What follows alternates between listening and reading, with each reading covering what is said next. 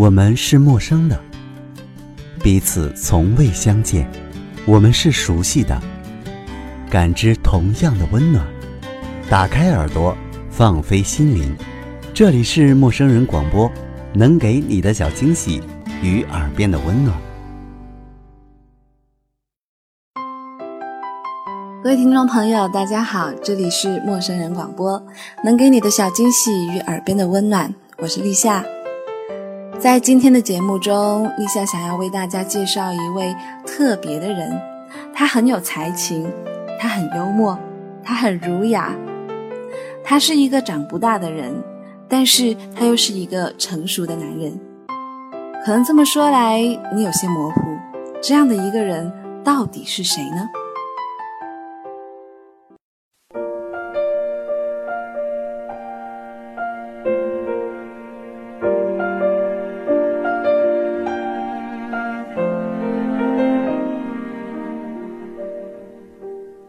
他是红遍两岸、炙手可热的主持人，他是备受宠爱的豪门公子，他是贵族学校的京剧明星，他也是被粉丝称为“不关小王子”的人，他就是蔡康永。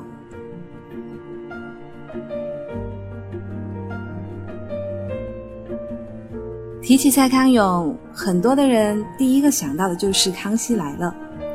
《康熙来了》节目多变。内容涉及到美食、旅行、音乐和影视，几乎是无所不及。言语犀利辛辣的小 S，再加上睿智儒雅的蔡康永，一冰一火，一个张扬，一个内敛，一进一退之间，把节目的节奏和尺度都拿捏得刚刚好，创造出了节目独特的娱乐气质，也随即红遍了两岸三地。据说王伟忠当时找到蔡康永。在讨论开辟一个新的节目的时候，蔡康永提出的唯一条件就是要找徐熙娣做搭档。如果当时他没有这个提议，也许就不会有现在的《康熙来了》。这也可见他非同一般的眼光。从某种意义上说，是他发现了徐熙娣，成就了徐熙娣，才有了今天的天后小 S。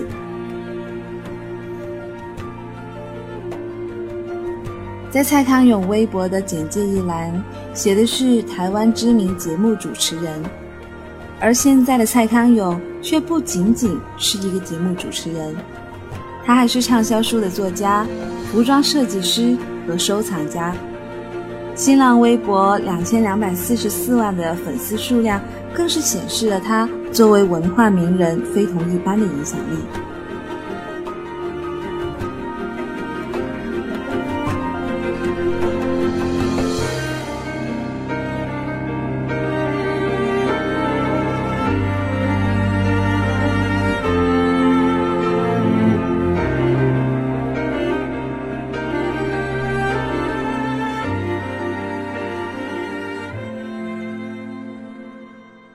在一九九二年三月一日，祖籍宁波的蔡康永出生在台北的一个贵族家庭。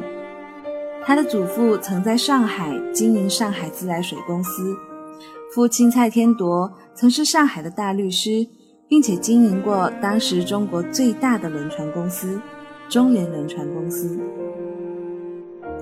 对于将近六十才得到儿子的蔡天铎来说，蔡康永的出生无疑给这一个家庭带来了无穷无尽的欢乐，自然是将他捧若明珠般的疼爱。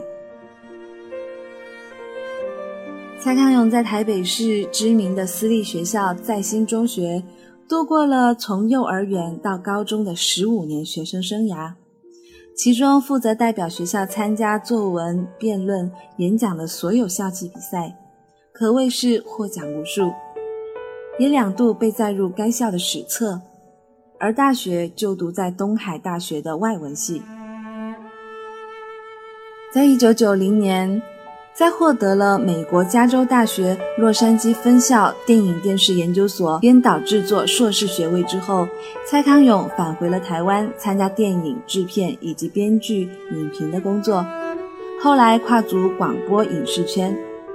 一九九三年的电影《方世玉》让大家记住了以德服人的雷老虎，侠肝义胆的李连杰以及貌美如花的李嘉欣。但是很多人都没有注意到，在编剧的一栏里，赫然的写着“蔡康永”三个字。蔡康永曾经担任台北之音的电台总监，时尚杂志 GQ 中文版的总编辑。后来受到张小燕的提携，在一九九六年开始主持第一个节目《翻书触电网》，随后又有了名人访谈节目《真情指数》和青老年人沟通节目《两代电力公司》，并且最为成功。在二零零四年，他和小 S 共同主持了综艺访谈节目《康熙来了》，以幽默搞笑、无厘头的风格取得了巨大的成功。受到了年轻观众的喜爱，也因此和主持人小 S 在全球华人地区被广为认识。而说到了蔡康永，就不得不说到一部电影，那就是《最后的贵族》。那是上海电影制片厂在一九八九年拍摄的电影，改编自白先勇的短篇小说《狄仙记》，是由谢晋导演。电影中。改变女主人公李彤命运的关键一环，就是她的父母在赴台过程中不幸遭遇到亚伦海难，而现实之中，这一艘亚伦号的原型太平轮，就是属于蔡康永的家族所有。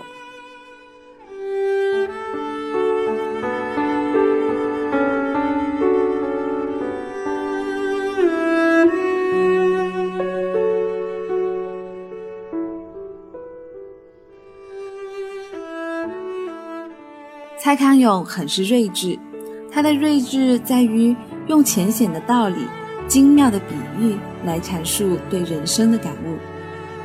他在有一天啊，宝宝里说：“人和人的相遇都只有一段，你会错过我的，我也会错过你的，很公平。”在给残酷社会的善意短信里，他说：“十五岁的时候觉得游泳难，放弃游泳。”到十八岁，遇到一个你喜欢的人约你去游泳，你只好说“我不会”。十八岁，你觉得英文很难，放弃英文。二十八岁，出现一个很棒，但是要会英文的工作，你只好说“我不会”。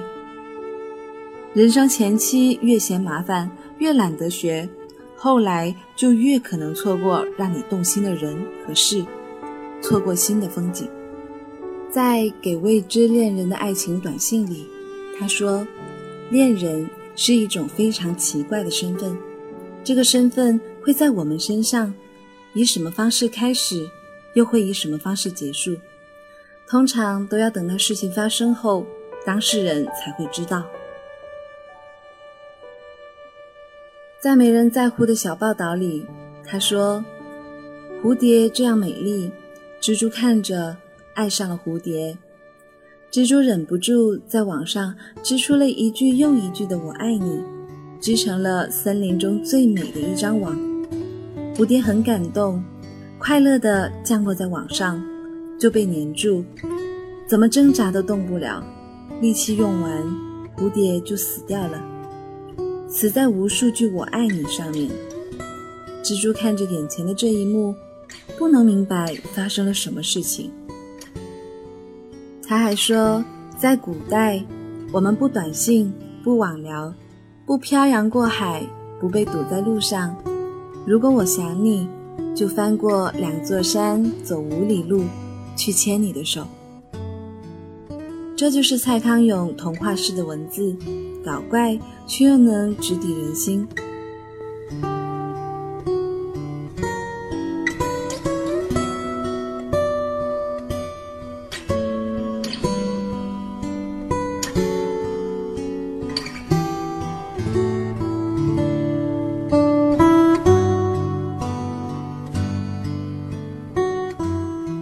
演艺圈炙手可热的蔡康永，他的性取向一直备受大家的关注。而他第一次公开自己的性取向，是在李敖所主持的一个节目里。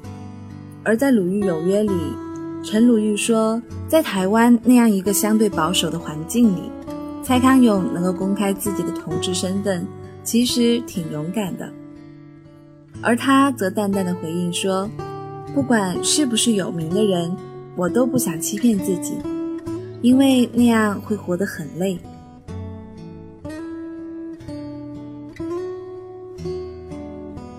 有一期的《康熙来了》，节目内容是艺人们讲鬼故事。故事讲到精彩之处，突然他们身后的门就打开了，现场则惊作一片。小 S 和蔡康永几乎条件反射般的紧紧拥抱在一起，让人十分动容。后来，小 S 抓着康永的胳膊，康永紧握着小 S 的手，把故事听完。蔡康永在内地宣传《说话之道》这一本书的时候，向媒体透露了小 S 有一个坏习惯，每一次喝醉以后都一定会打电话给我，这让我觉得非常厌烦。他强调，因为喝醉的人，无论你和他说多少事情、多久的时间，他可能醒来之后都会忘得一干二净。然而，不管小 S 怎么闹，他也都会陪他聊完。直到他挂断电话。康熙里介绍的好吃的便当，小 S 总是最先尝过的一个，然后对康永说：“真的很好吃啊。”然后一边说一边把手里的咬过一口的食物塞到康永的嘴里，康永也乐呵呵的就吃了，偶尔还会抱怨一句：“你塞那么大口干嘛呀？”在节目里。经常可以看到他宠溺的摸摸小 S 的头，而小 S 也非常受用。有时小 S 惹毛了嘉宾，就会下意识地躲在蔡康永的身后，而康永都会往前帮他挡着。当小 S 怀孕期间暂退康熙，由康永独挡大局时，有人告诉他，他在康永当家里抓头发、绑短裙的样子，真的很像小 S 附身。他笑笑说：“他很喜欢这个说法。”有人曾经问蔡康永有没有和异性发生过亲密的关系，他说没有。小 S 补问说：“那如果是我，你可以吗？”虽然中间几度被打扰，但是康永还是看着小 S 认真的说：“如果是你的话，我可以。”在二零零九年的康熙盛典上海站。蔡康永对小 S 说：“徐熙娣，我有准备一首安可曲给你，是苏打绿的《无与伦比的美丽》。”此刻音乐响起，蔡康永牵着小 S 的手，哽咽地唱出：“你是我生命中无与伦比的美丽。”他对着现场观众说：“小 S 虽然得到了万千人的宠爱。”但是他从来没有机会得到两万人一起祝贺他生日快乐，小 S 生日快乐！一向直言快语的小 S 在一旁感动的泪眼婆娑，不知如何是好，也只能够给他一个大大的拥抱。我若担心我不能飞，我有你的草原。我觉得。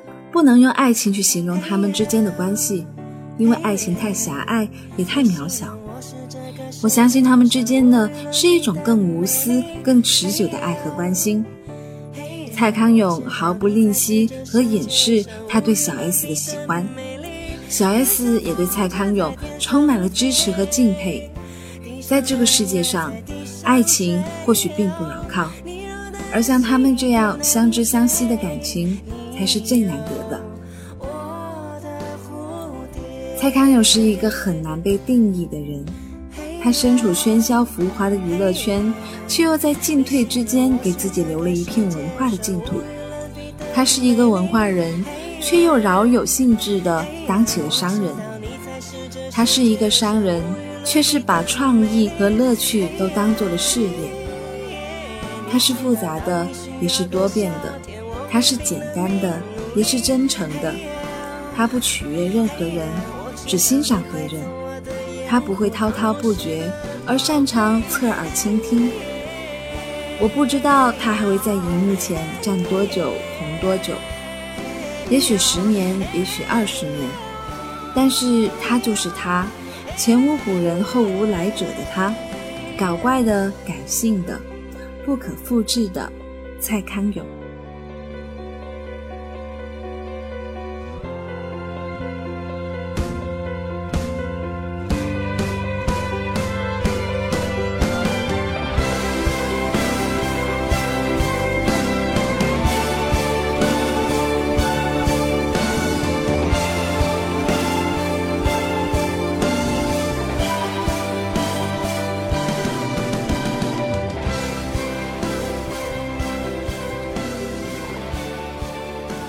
至今，我对于蔡康永依旧没有办法做出最全面的评价。对他接触也总是很片面。的确有读过他的书，但是没有读全。但不能不说是一种遗憾。他的人生经历丰富多彩，处事不安分，但是却不会离谱。虽然看起来玩世不恭，但是却真诚待人。能带给人理性的分析，也能够给我们带来最简单的快乐。它总能给我们不一样的感受，所以对于我来说，他的确是一个不可多得的人才。也所以在今天和陆子一起将这一个人分享给你，希望你也和我们一样，曾经被他鼓舞着，曾经被他感动着。这里是陌生人广播。能给你的小惊喜与耳边的温暖，我是立夏，感谢您的收听，我们下期再见。我若的心，我不能飞